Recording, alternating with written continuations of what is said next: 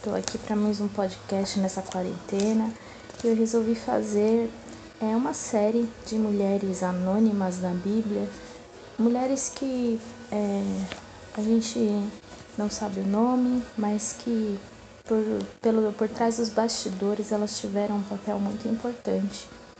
E queria falar um pouco dessas mulheres com vocês. Eu fiz uma pesquisa no Instagram é, esses, por esses dias e perguntei, né, para as mulheres do meu Instagram quais são as mulheres que inspiram, né? E muita gente citou mulher que a gente sabe o nome. Só que existem muitas outras mulheres que a gente mal sabe o nome, mas que tiveram um papel importantíssimo na história da Bíblia, é, que contribuíram para que a gente tivesse essa vida hoje é, conhecesse Jesus, enfim. É, eu queria começar hoje com uma mulher muito importante, que a gente não sabe o nome, a gente sabe o nome do esposo dela, do marido dela, mas eu queria é, estudar um pouco da história dela com vocês, de todo o contexto que ela viveu e o que ela fez para que as coisas é, acontecessem, né? Eu queria falar com vocês sobre a mulher de Noé a história dela, né? na verdade a história de Noé, que também é a história dela e a gente não pode negar isso, tá lá em Gênesis 6, 7 e 8. Tem um, um livro de nome judaico não bíblico que, é, que cita o nome dela. O nome dela é Noemá, que olha só que significado lindo, é bela aos olhos de Deus. Então, é, Segundo estudos de um, juda, de, juda, de um livro judaico não bíblico, o nome da mulher de Noé é Noemá, quer dizer bela aos olhos de Deus. É, e eu queria dar um tema para esse podcast que é tudo bem apoiar a missão de alguém. E foi isso que ela fez. Então, eu vou começar esse podcast falando tudo bem apoiar a missão de alguém. Quando a gente fala de submissão, a primeira coisa que nos pega é e eu, né? A gente sempre se coloca nesse lugar de esquecida, de não estar vivendo nossa missão, de coadjuvante. Não, porque tem a minha vida, tem eu, né? E o que, que eu tô fazendo e a minha missão, né? Então, é, eu quero falar um pouquinho sobre essa mulher, sabe? Essa mulher que Cara, segurou as pontas. Eu tenho certeza que ela segurou as pontas para que tudo acontecesse. Pensa comigo num contexto doido de Noé, que todo mundo era mal aos olhos de Deus, todo mundo era impuro aos olhos de Deus. E aí Deus olha para Noé, sabe? Um homem íntegro e justo e a gente já pode começar daí, sabe? Que essa mulher era muito sortuda porque ela tinha Noé do lado dela, sabe? Um cara íntegro e justo. Então, Deus, e ele andava com Deus. Então, primeira coisa, essa mulher não sofria, gente. Ela não sofria por quê? Porque Noé, o marido dela, se ele andava com Deus, Deus sabia exatamente é, ensinar a Noé como tratá-la, sabe? Como cuidar dela nesse, nesse pedido tão inesperado que ele fez para Noé. Então, é, eu vou colocar aqui algumas coisas e vocês vão pensando aí, construindo o pensamento de vocês sobre a esposa de Noé. Se você fosse a esposa de Noé e ele chegasse para você e falasse assim: Amor, Deus falou comigo. Primeira coisa, olha só, a gente sabe muito bem quem é nosso marido. Se você não é casado, imagine só um homem, seu marido, chegando para você e falando: Amor, Deus falou comigo. É você, Amém, amor glória a Deus. Mas ele falou, ele pediu uma coisa. Aí você pergunta, meu Deus, o que será que ele pediu? Será que é para mudar de cidade? Será que é para ter mais um filho? Ai, não sei. O que, que Deus pediu para você, não é? Deus me pediu, mulher, para que eu construísse um barco gigantesco. Imagina só se essa mulher fosse uma pessoa ruim, que não andasse também com Deus e não acreditasse no Deus do marido dela, ela ia olhar para ele e dar muita risada da cara dele, porque eu tenho certeza que se assim como Sara Sarai, né, riu quando o próprio Deus falou, o próprio Deus falou, chegou para ela e falou: "Você vai ter um filho". Imagina só um homem, o Noé, chegar na, na esposa dele e falar: "Deus me pediu para construir uma arca grande". E vamos pensar que naquele tempo não existia arca, não existia barco. Ela nem sabia o que que era. Falou assim: "Você tá doido?" E aí ele continua: Deus me pediu isso porque ele vai mandar chuva num contexto em que nunca havia chovido. Pensa só, muito difícil de acreditar nesse homem. Sério, com o meu coração e no lugar dela, eu pensaria, hum, Deus falou com você, esse homem pode estar, tá, só pode estar tá doido. Esse homem tá maluco. E aí, só que a Bíblia não, não fala nada, né? Porque imagina, se ela risse, tenho certeza que estaria na Bíblia isso. Se ela duvidasse de Noé e não fosse alguém que apoiasse ele falasse: Ó, eu vou te deixar nesse momento, você tá maluco. Você vai começar a construir uma arca. As minhas amigas, todas as mulheres que eu conheço vão rir da minha cara, assim como estão rindo da mensagem, estão zombando da mensagem. Você tá maluco? Eu não vou passar por essa humilhação, eu vou te deixar. Mas não, essa mulher estava lá. Essa mulher, ela apoiou a missão de Noé. Ok, amor, você vai construir, você vai fazer o que Deus disse para você. Imagina só, passaram-se um, dois, três anos, quatro anos, dez anos e nada de chuva. E aquela arca sendo construída, e imagina, meu Deus, meu marido tá louco. Quantas vezes ela, sabe, a gente no lugar dela, né, não deve ter murmurado falado, chega, esse homem passa o dia inteiro fora de casa, arrumando as coisas para uma coisa que ele nem sabe se vai vir, para uma coisa que pode ser coisa da cabeça dele. Mas não, ela estava lá, apoiando ele. E então, é, o auxílio da mulher, da mulher de Noé foi essencial. Por quê? Porque ela creu na profecia. Sabe? Primeira coisa que a gente, para apoiar a missão de alguém, sabe?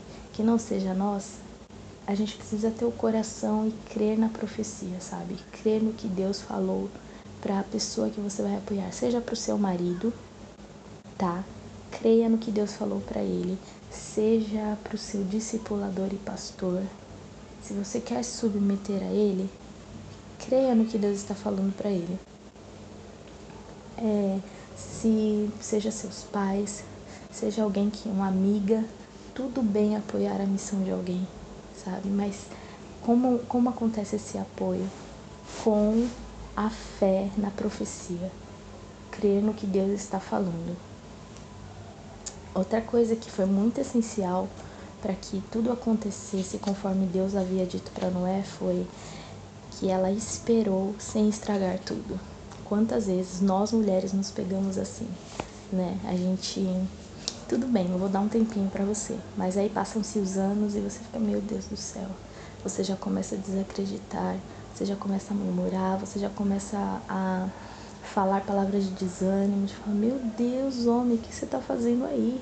Sabe, imagina se toda hora que ela saísse da casa dela e visse aquele barco gigantesco no quintal dela. Gente, eu tô contextualizando, tá? eu me imagino que seja assim, mas falam que a arca era gigantesca, né? Então, é, o quintal dela também devia ser gigantesco.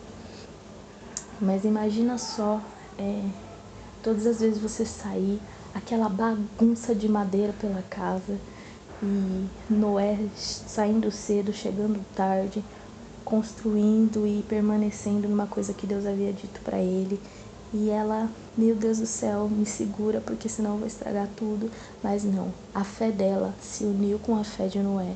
E eu acredito que assim como Noé andava com Deus, ela também, por ser uma com Noé, ela também andava com Deus. Então, é, eu imagino que nesse, nesse esperar ela não estragou tudo. Imagino que deve, deviam ter dias que ela estava exausta, sabe? Cansada, preocupada com o esposo dela, preocupada com a zombaria que ele sofria, sabe? Pelos moradores da cidade. E então ela, sei lá, sabe, por zelo, por preocupação, fala, amor, para com isso. Destrói essa arca, sabe? Vão, você vai acabar morrendo, você vai, você tá muito cansado. Mas não, ela creu na profecia e ela esperou sem estragar tudo. Outra coisa que ela fez, e eu creio nisso, que ela incentivou Noé. Todas as vezes que é, ele pensava, porque a gente sabe que homem é, é sempre movido por essa palavra de incentivo, né? Vai, amor, você vai conseguir. Vamos lá, sabe? Imagina só, se a gente, se a gente é, que tem o Espírito Santo dentro de nós, às vezes a gente, cara, a gente desanima às vezes um pouco. Imagina Noé, sabe? Ele andava com Deus e ele só tinha a fé dele.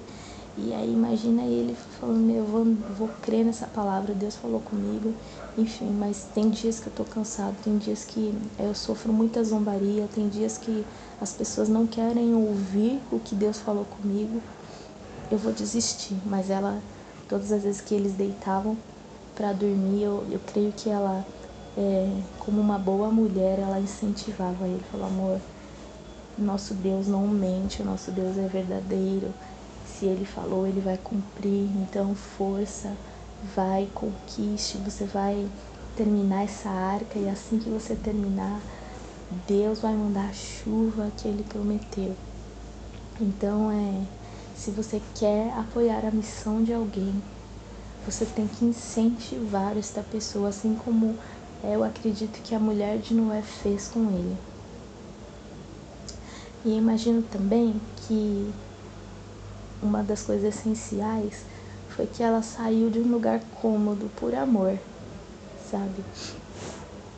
Então imagina só, num dia a sua vida é normal, seu marido tá lá é, plantando na vinha, é, plantando, colhendo, enfim, cuidando dos animais. No outro, Deus fala com ele e ele muda totalmente. E você, meu Deus do céu, agora a minha rotina vai mudar, tudo vai mudar e vai ser super incômodo para mim isso. Mas eu vou fazer por amor e eu acredito que ela tenha feito isso por amor. Então, se você quer começar a apoiar a missão de alguém, você precisa entender que sempre você vai estar em um lugar incômodo. Comodidade a gente só vai ter, minha querida, quando a gente estiver no céu. Mas enquanto isso, se a gente quer seguir os passos de Jesus, é, se renunciar, morrer para nós mesmos, sabe? Apoiar a missão de alguém, ser submissa, a gente tem que estar num lugar incômodo, sabe? Nem sempre vai ser tão cômodo por nós, mas é, o lugar pode ser incômodo, mas o coração ele vai estar em paz porque a gente tá, a gente escolheu estar nisso, sabe? A gente escolheu por amor e eu acredito que só dessa mulher ter entrado dentro da arca sabe? Imagina só, cheio de animal, gente. Esses animais fazendo cocô em tudo quanto é canto da arca, sabe? O cheiro, sabe? A preocupação de, cara, será que essa chuva vai passar ou não? Mas eu tô aqui, sabe? Eu tô apoiando meu marido e não era um lugar cômodo para ela, sabe? Mas é, eu acredito que é, ela fez tudo isso por amor, sabe? Por amor e submissão primeiramente a Deus e depois a Noé. E o último, que também tem muito a ver desse lugar cômodo, é, ela deve ter renunciado muito, renunciado muito privilégio, sabe?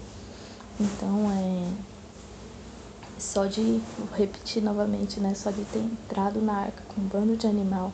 Gente, pensa na loucura.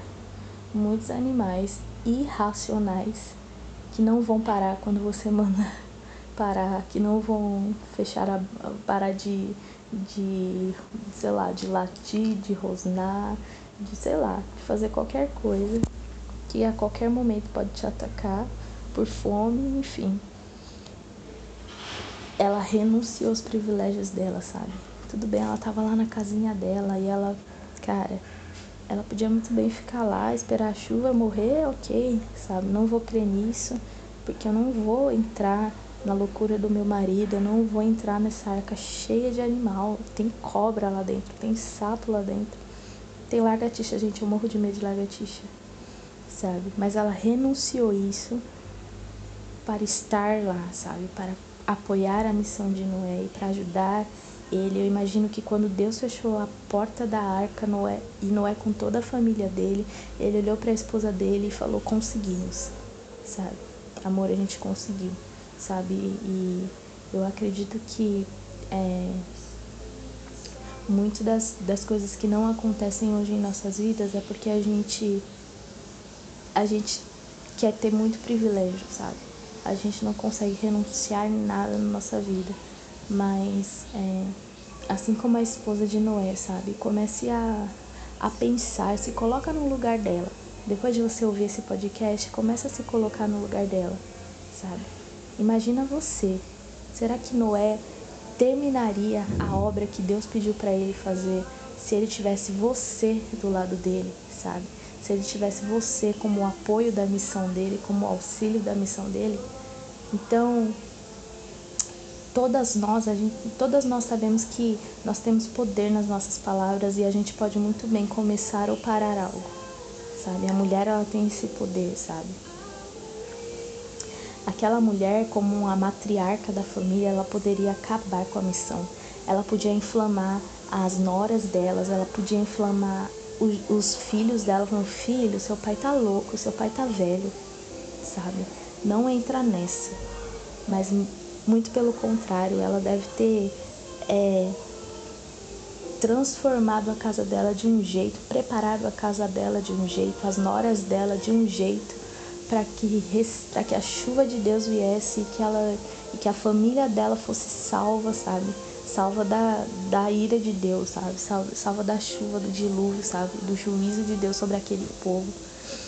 Tudo porque ela resolveu se colocar no lugar de coadjuvante, sabe?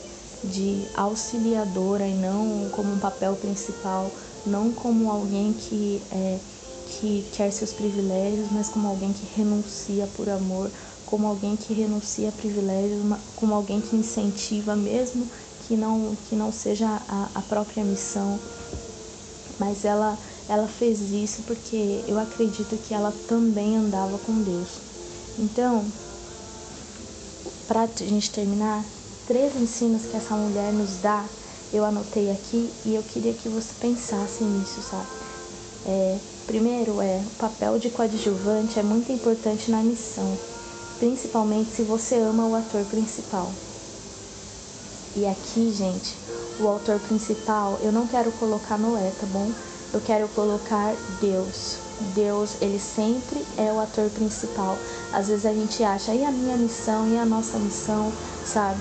É, mas não, não é isso. A gente nunca vai ter o papel principal, gente, porque o papel principal ele sempre está preenchido, sabe? ele sempre está preenchido, porque Deus é o ator principal de todas essas coisas. Então é, é muito importante você entender que o seu papel é de coadjuvante, sabe? Isso vai mudar a sua mente, a sua cabeça, a sua alma vai entender que, cara, tudo bem apoiar a missão de alguém, sabe? E mais ainda, é a missão de quem eu amo, que é de Deus segundo ensinamento que eu, que eu aprendo com essa mulher é não questione quando Deus falar com alguém. Gente, isso é muito sério, isso é muito importante, sabe?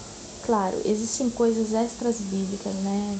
Coisas que, cara, que condizem com, que não condizem com o caráter de Deus, que não condizem com a Bíblia, com o que Jesus tem nos ensinado. Então, quando Deus fala, Deus fala assim pro seu marido, Deus, quando seu marido falar para você, Amor, Deus falou comigo. Espere, ore e acredite. Não duvide disso, sabe? Não se coloque numa posição de. É, de cara, não acredito nisso, sabe? Não, não se coloque numa posição de incredulidade, sabe? Só porque, sei lá, às vezes você olha os defeitos do seu marido, você olha os defeitos do seu pastor, fala, é impossível Deus falar com esse cara, é impossível. Mas Deus fala, gente. Deus fala.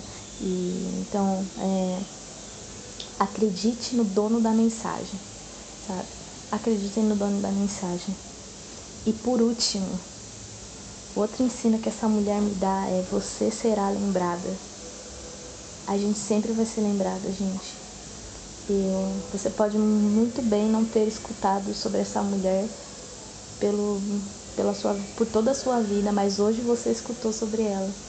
E eu tô aqui com a incumbência de, assim como eu estou falando com, sobre a mulher de Noé, assim como é, Deus ele me chamou a atenção sobre essa mulher, você vai ser lembrada também. Então não se preocupe em não ter o papel principal, sabe? Apoiando a missão de Deus, a missão de quem você se resolveu se submeter, você vai ser, você vai ser lembrada, sabe?